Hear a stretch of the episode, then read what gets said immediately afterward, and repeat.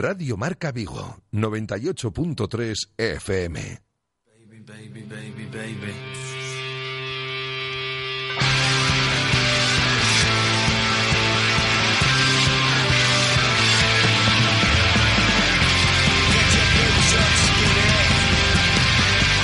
T4 Vigo, con José Ribeiro.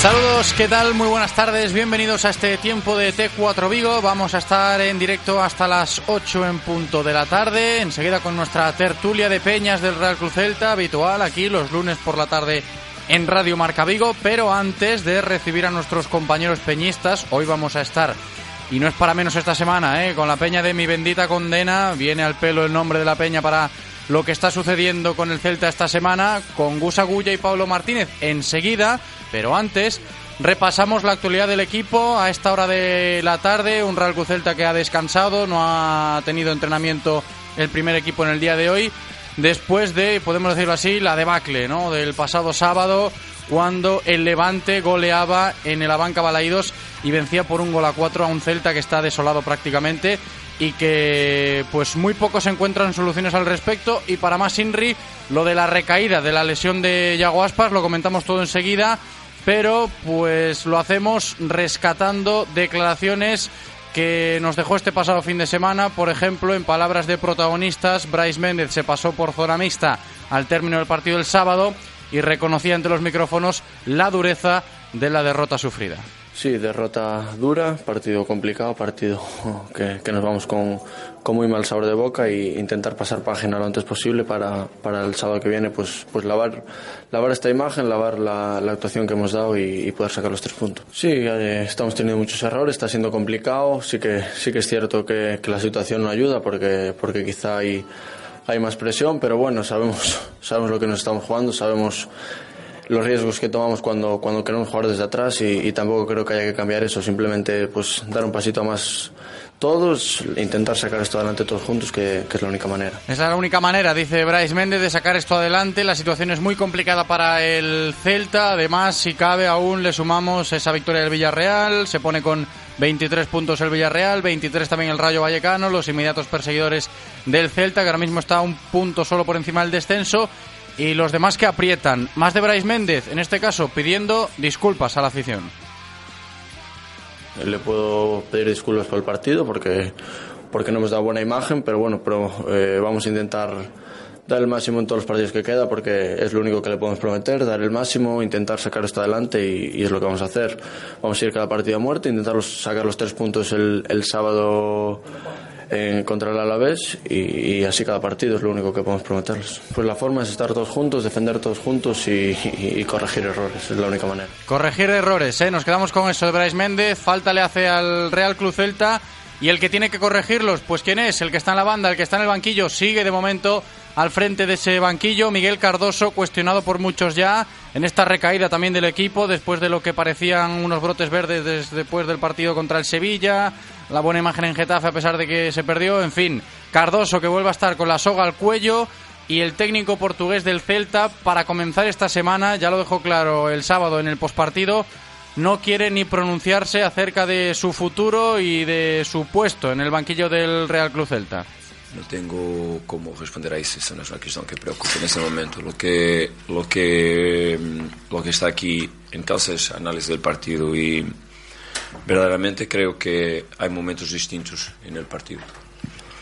Hay momentos distintos, hay, momentos que marcan mucho el partido, como es eh, la posibilidad que tuvimos de hacer gol y hacer el 1 a 1 en el partido y quizás coger la energía y todas las emociones buenas para, para, ir por el partido. Creo que el, momento de la expulsión de, Riyad es también un momento que marca el partido, que nos quita la posibilidad de pelear por ellos. Sabíamos que un gol, cuando estás ganando de dos y a jugar afuera con la, el apoyo de, de, la grada, si haces un gol te puedes meter en el partido. Eso nos quita verdaderamente la posibilidad pues, que jugar con menos uno, por más que hemos peleado y muy bien. Y es muy noble ver la actitud de los chavales a jugar con menos uno y a, y a pelear y a crear oportunidades y a hacer que el portero contrario sea quizás uno de los mejores en el campo. Bueno, eso te, te, te, te, te, te habla un poco del carácter que, que, hemos tenido. Pero bueno, también algunos errores nos, nos pegan dos, dos goles. Lo primero es un, error claro de, del modo como hemos salido a presionar, dando espacios para el balón entrar adentro, cambiar banda, no cerrando el lado contrario el centro, no haber control en el área y el delantero solo hacer el gol. Bueno, creo que hay efectivamente momentos distintos en el partido que, que lo marcan mucho. Valoraciones de Miguel Cardoso después de lo que nos dejó esta pasada jornada de liga, esa derrota por un gol a cuatro del Celta ante el Levante. Y esto por un lado, ¿eh? dentro de ese saco de pesimismo que lleva ahora a las espaldas el celtismo, pues también está dentro de eso la recaída de Yago Aspas, que se ha vuelto a lesionar, o mejor dicho, ha vuelto a sufrir molestias en la zona afectada y todo esto pues lo explicaba en el día de ayer el doctor Cota, el jefe de los servicios médicos del Real Cruz Celta, que comparecía para los medios oficiales del club explicando estas malas noticias sobre Yago Aspas.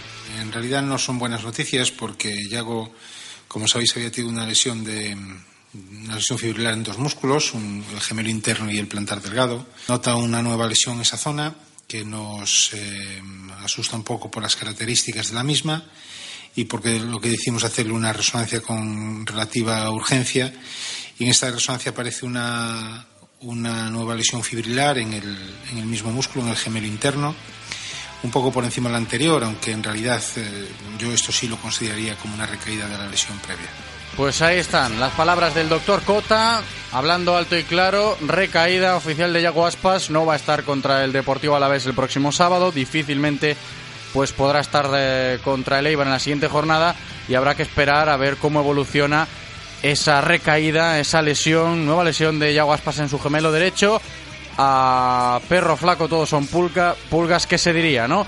Y antes de comenzar la tertulia, otro apunte más importante. ¿eh? A nivel informativo, se conocía esta misma tarde cuando el Real Club Celta anunciaba que mañana por la mañana, a las diez y media de la mañana, pues el presidente Carlos Mourinho acudirá junto con la alcaldesa de Mos, Nidia Arevalo, a ver cómo avanzan las obras en los terrenos de la futura ciudad deportiva. ¿eh? Seguro que no es un acto de buen agrado para el celtismo, visto lo visto, visto cómo están los ánimos, que se centren los focos en este caso en una ciudad deportiva que pues para muchos todavía ni existe, ¿no? Pero mañana esa es la noticia, ¿no? El presidente junto con la alcaldesa de Mos, Nidia Arevalo, revisando cómo evolucionan las obras en los terrenos de la futura ciudad deportiva. Enseguida todo lo comentamos en nuestro tiempo de tertulia con los peñistas de Mi Bendita Condena, Gus Agulla y Pablo Martínez. Antes, consejos publicitarios y seguimos a la vuelta. Radio Marca, el deporte que se vive. Radio Marca.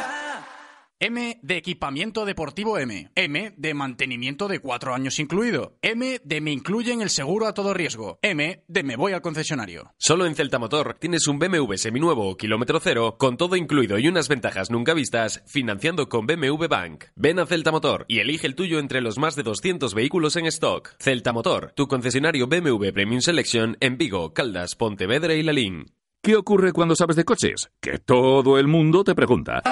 ¿Qué talla de confianza recomiendo? ¿Cuál es el mejor sitio para comprar un seminuevo? ¿Dónde hay más ofertas en repuestos y revisiones?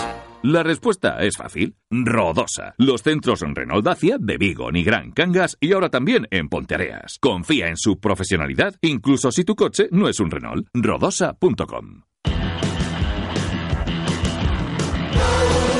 De lunes a viernes, de 1 a 3 de la tarde, directo Marca Vigo. La actualidad del Celta, la información diaria de todo el deporte de nuestra ciudad y mucho más con José Ribeiro. Radio Marca Vigo, el deporte que se vive. 98.3 FM.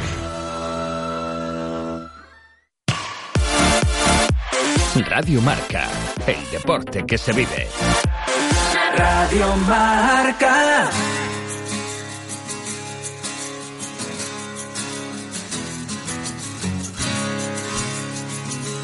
La tertulia de Peñas en Radio Marca Vigo.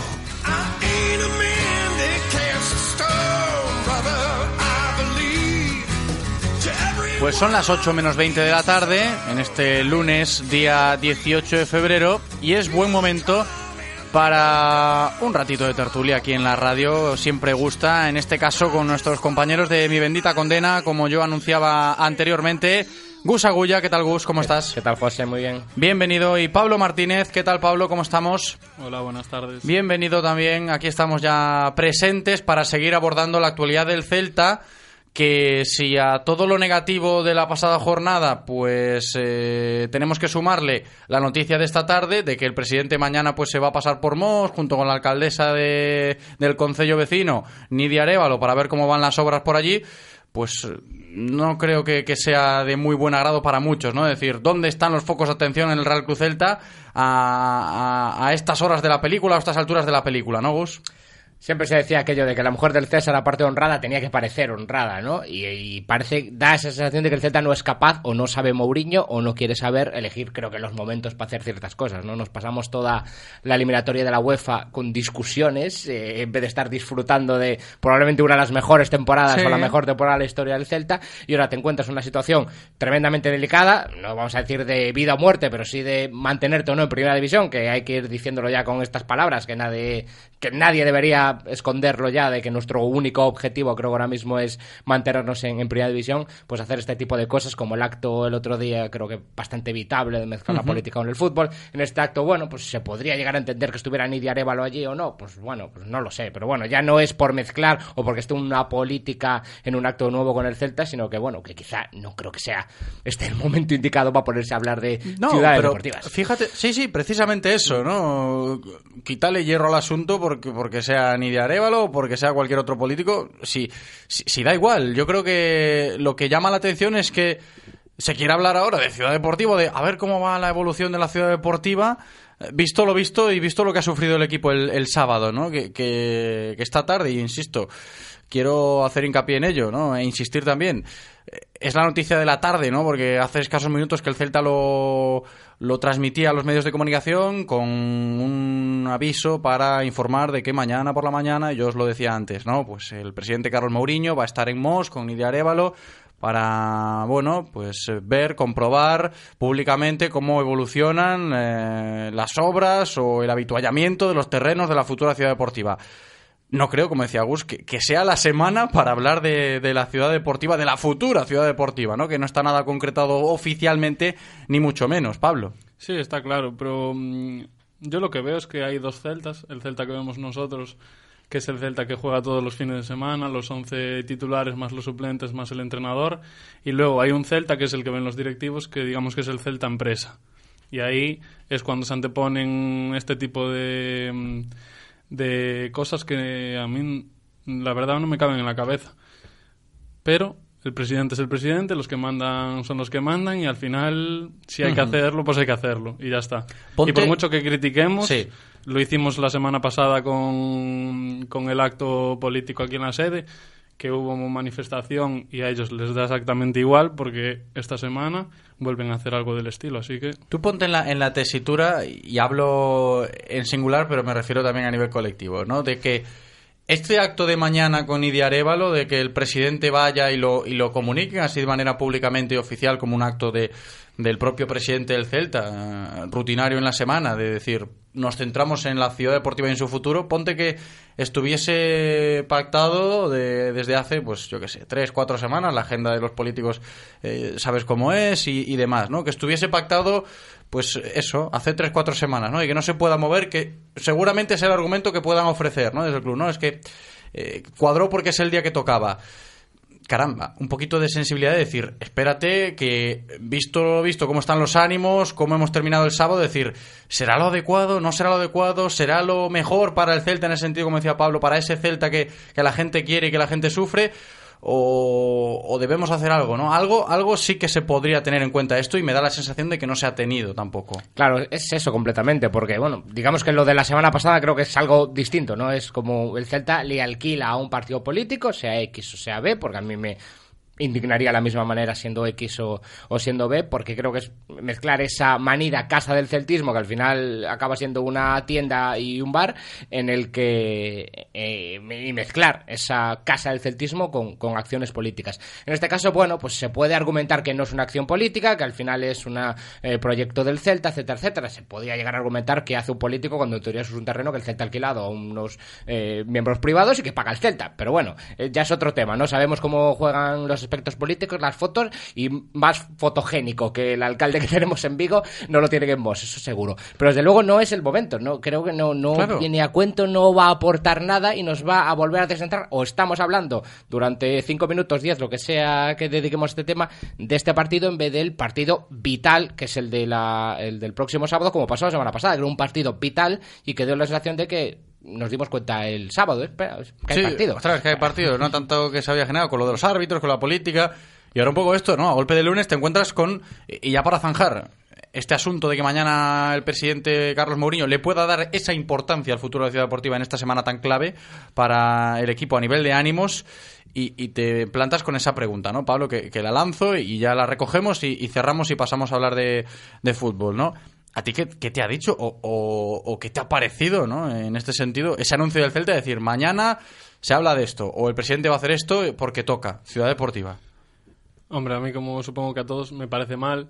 Quizá lo más sensible por parte del club sería decir, mira, pues aplazamos este evento una semana o dos semanas y cuando venga un resultado un poquito positivo, digamos, hacemos el acto, que yo creo que tampoco pasaría nada por aplazarlo pero como nosotros ahí ni pinchamos ni cortamos claro. ni absolutamente nada, lo que toca es que sea el acto, que pase rápido y que se centre en las cosas en el partido del sábado, que es donde nos jugamos las habichuelas. Yo poco caso lo haré, pero lo dicho, se le aplaudió, creo que con razón a Mourinho cuando salió hace unas semanas a dar la cara, a decir la situación es mala, yo me siento aquí y me hacéis preguntas sí, que no es habitual correcto, en Casa Celta. sí. Yo ahí le aplaudo, puedo estar de acuerdo con lo que ha dicho o no, pero bueno, dio la cara y dio sus argumentaciones. Ahora esto a mí sobra directamente, yo creo que sobra, pero bueno, él sabrá.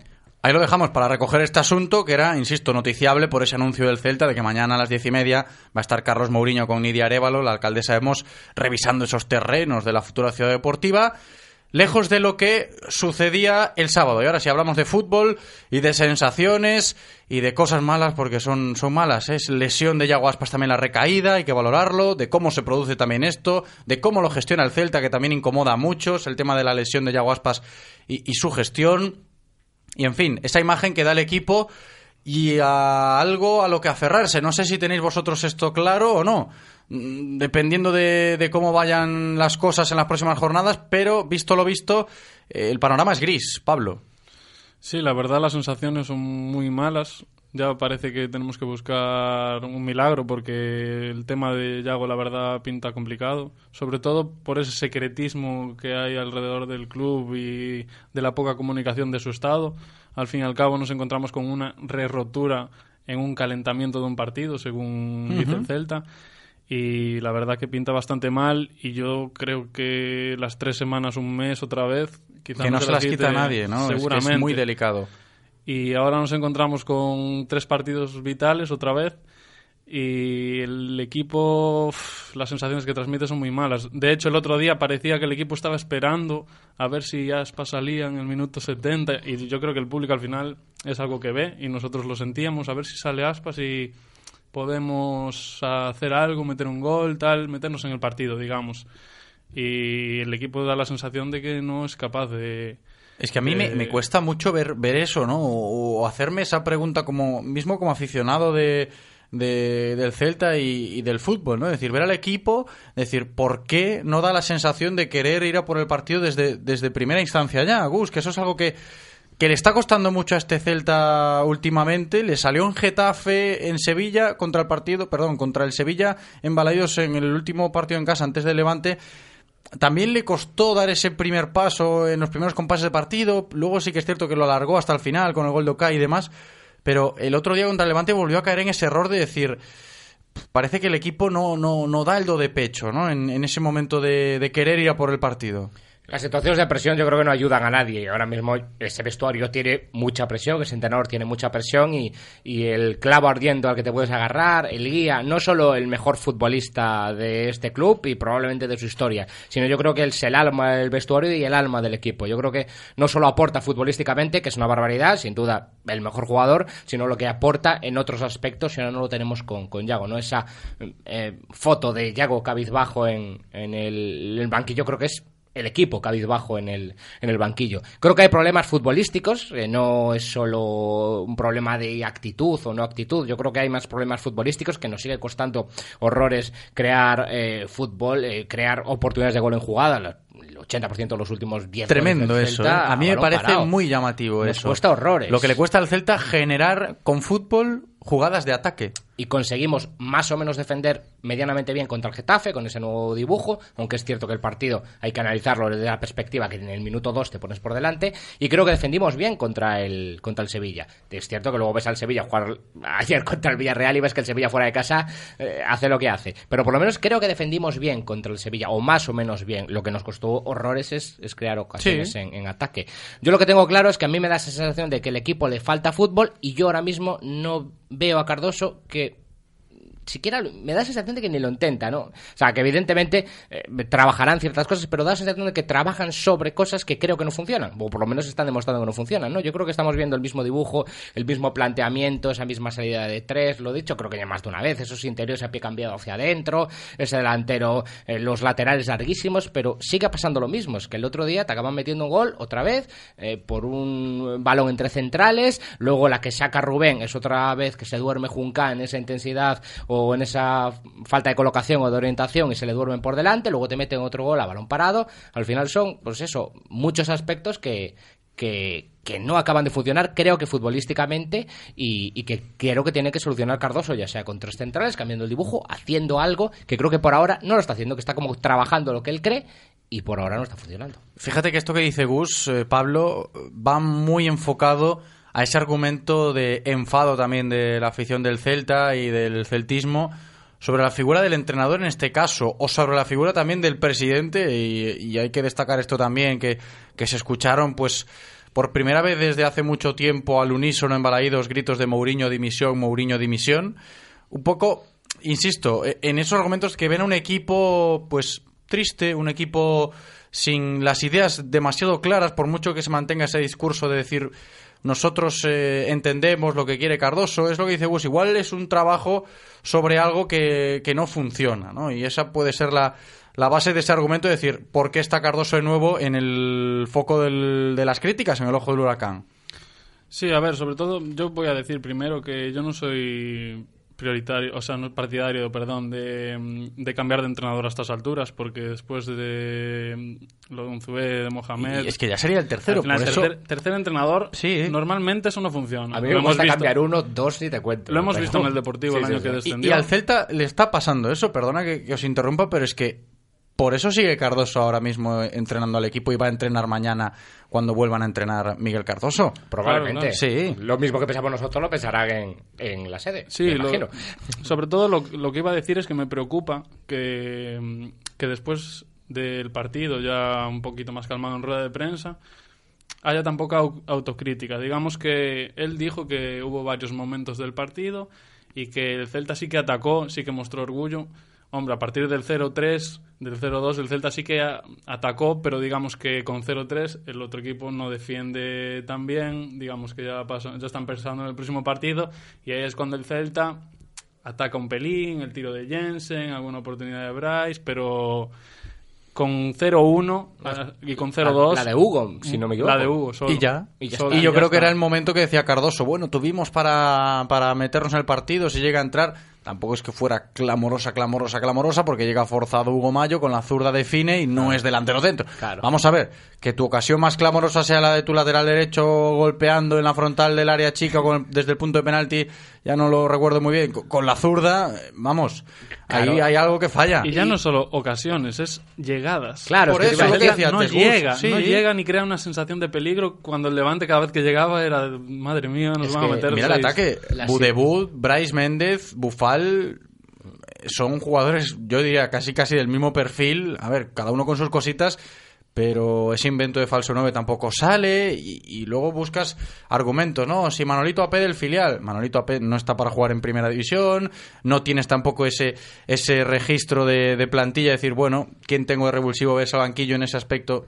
No hay nada, por eso un poco Cardoso también se amparaba en el desajuste de- del equipo a la hora de, de confeccionarlo. Hay muchas cosas, muchos factores No. que están influyendo. Estamos analizando lo que hace Cardoso en el campo, pero también hay que analizar que le han puesto a Cardoso, eso es Claro, evidente. sí, sí. Por eso. Eh, claro, es que al final eh, que puedes discutir si tenía que haber salido con AP, si tenía que haber convocado a AP, yo sin ser el mayor fan del mundo, como mínimo en el banquillo lo tenía. Eh, pero está claro que el Celta ayer estaba sin delantero porque no le han fichado un delantero ni en junio, cuando ya parecía necesario traer un suplente de, de Yahoo y de Maxi van a ser titulares, ni ahora, cuando se pidió. Y encima, claro, te sale el, reconociendo Felipe Millanes prácticamente que sí, que Budebuz, el último día que apareció ahí como opción era plan, bueno, pues vamos a traer a alguien. No sé, esa sensación que dio no, no es positiva. Luego te encuentras a Lucas, que no ha sido ni, ni convocado, Laza, en, en los partidos, bueno, o de, o, perdón, o eh, Hut, eh, por lo menos sí da la sensación de que ha aportado algo y, y Hmm. da esa esa sensación de, de central medianamente aceptable. Pero lo que hablábamos antes, el Celta crea esas situaciones en las que la única jugada trenzada acaba en Hugo Mayo, el lateral derecho, entrando, eh, rematando en la izquierda. Luego hay otra jugada en la segunda parte también, porque los otros fueron tiros lejanos de Jensen. Me acuerdo también otra arrancada de, de Okai cuando se soltó, pero una arrancada, una jugada individual de Okai que también acabó en un disparo a puerta. La otra ocasión fue un casi remate de Junca en el área. O sea, las dos ocasiones trenzadas que el Celta acaba con un buen centro, una jugada trenzada, acaba con un remate en el área de tu lateral, de Hugo en la primera parte y de Junca en la segunda. Creo que futbolísticamente hay que solucionar ese problema. Creo que Maxi no ha marcado un gol en jugada durante estos últimos ocho partidos, entre otras cosas, porque tampoco se crean situaciones para que Maxi remate en el área, que es lo que sabe hacer Maxi, que lo hace perfecto, pero no le vamos a pedir a Maxi otras cosas, ¿no? Eh, evidentemente, luego hay niveles individuales de futbolistas que no funcionan. Bryce está como está, creo que es evidente que Sí. eh, muchos podrían estar en el banquillo, lo para que tampoco es que haya unas alternativas que vayan a decir siéntate Bryce, eh, Bufal Sí, está como está y están como están todos. un Claro, poco, ¿no? Budebus el otro día tampoco aportó absolutamente Budebus no está ni se le espera, creo yo, No. porque está desconectadísimo de la dinámica, la expulsión que lastra el equipo también, lo justificaba Cardoso, lo justificaba Bryce. Yo creo que nada ayuda, ¿no? Y, y ahora te paras a pensar, y ya para zanjar la tertulia brevemente, porque nos estamos acercando a las 8 en punto de la tarde, en esa reflexión de lo que le queda al Celta de aquí en un plazo corto de tiempo, ¿no? Pongamos tres jornadas, que son dos salidas complicadas, como son Mendizorroza y Purúa, vas a jugar contra el Alavés y contra el Eibar, y luego viene a Balaidos el Real Betis. Por eso un poco que, la gente está con, con, con los nervios a flor de piel, ¿no, Pablo? Sí, bueno, ahora viene el Alavés, que realmente tampoco es que venga un momento demasiado bueno, pero son partidos que hay que salir, como dice Bryce, a muerte y a ver si es verdad que lo cumplen, porque de momento no se ve nada de eso. Y a ver si es eso, si como dice Gus, que lleguen balones a Maxi, que al final creo que nos tenemos que aferrar a eso, a los goles de Maxi y a que Aspas se recupere sobre todo. Esperemos que sea pronto. No nos queda otra. Eh, espero que haya algún tipo de cambio, ya sea de dibujo de posicionamiento, de estilo de lo que Cardoso crea que necesita el equipo para cambiar. Ya no digo de hombres en sí, pero que haya algún Que tipo crea de algo, cambio. por lo menos. Que, que se parezca Claro. medianamente parecido a lo de Getafe, aunque lo he dicho. Hay que analizar Getafe ganando 0-1 desde el 2, pero bueno, que sea esas sensaciones medianamente positivas, que empiece por Ipurúa. Es cierto que son Por Mendizorroza, Perdón, Mendizorroza, perdón, el Mendizorroza, sábado. Sí, sí, sí. Voy a estar allí, no, me voy a, no voy a ir a Ipurúa. Eh, esperemos aparece que... Gus en Ipurúa el sábado. Oye, Son tres partidos, parece complicados, pero es cierto que, mira, casi ganamos a lo mejor el más complicado las últimas semanas, aunque el Sevilla fuera de casas como es, pero era el Sevilla, ¿no? pues ahí queda dicho, ¿eh, chicos? Ha sido un placer, como siempre. Gus Agulla, muchísimas gracias, Gus. Un abrazo. Gracias. Pablo Martínez, muchísimas gracias. Pablo, hasta la próxima. Abrazo. Gracias, un abrazo.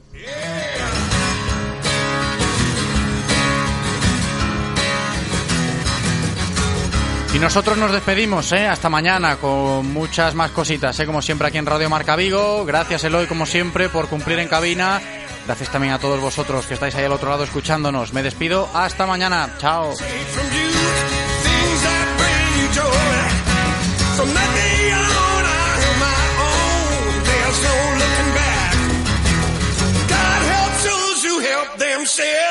brother. That's a fact. Let the devil be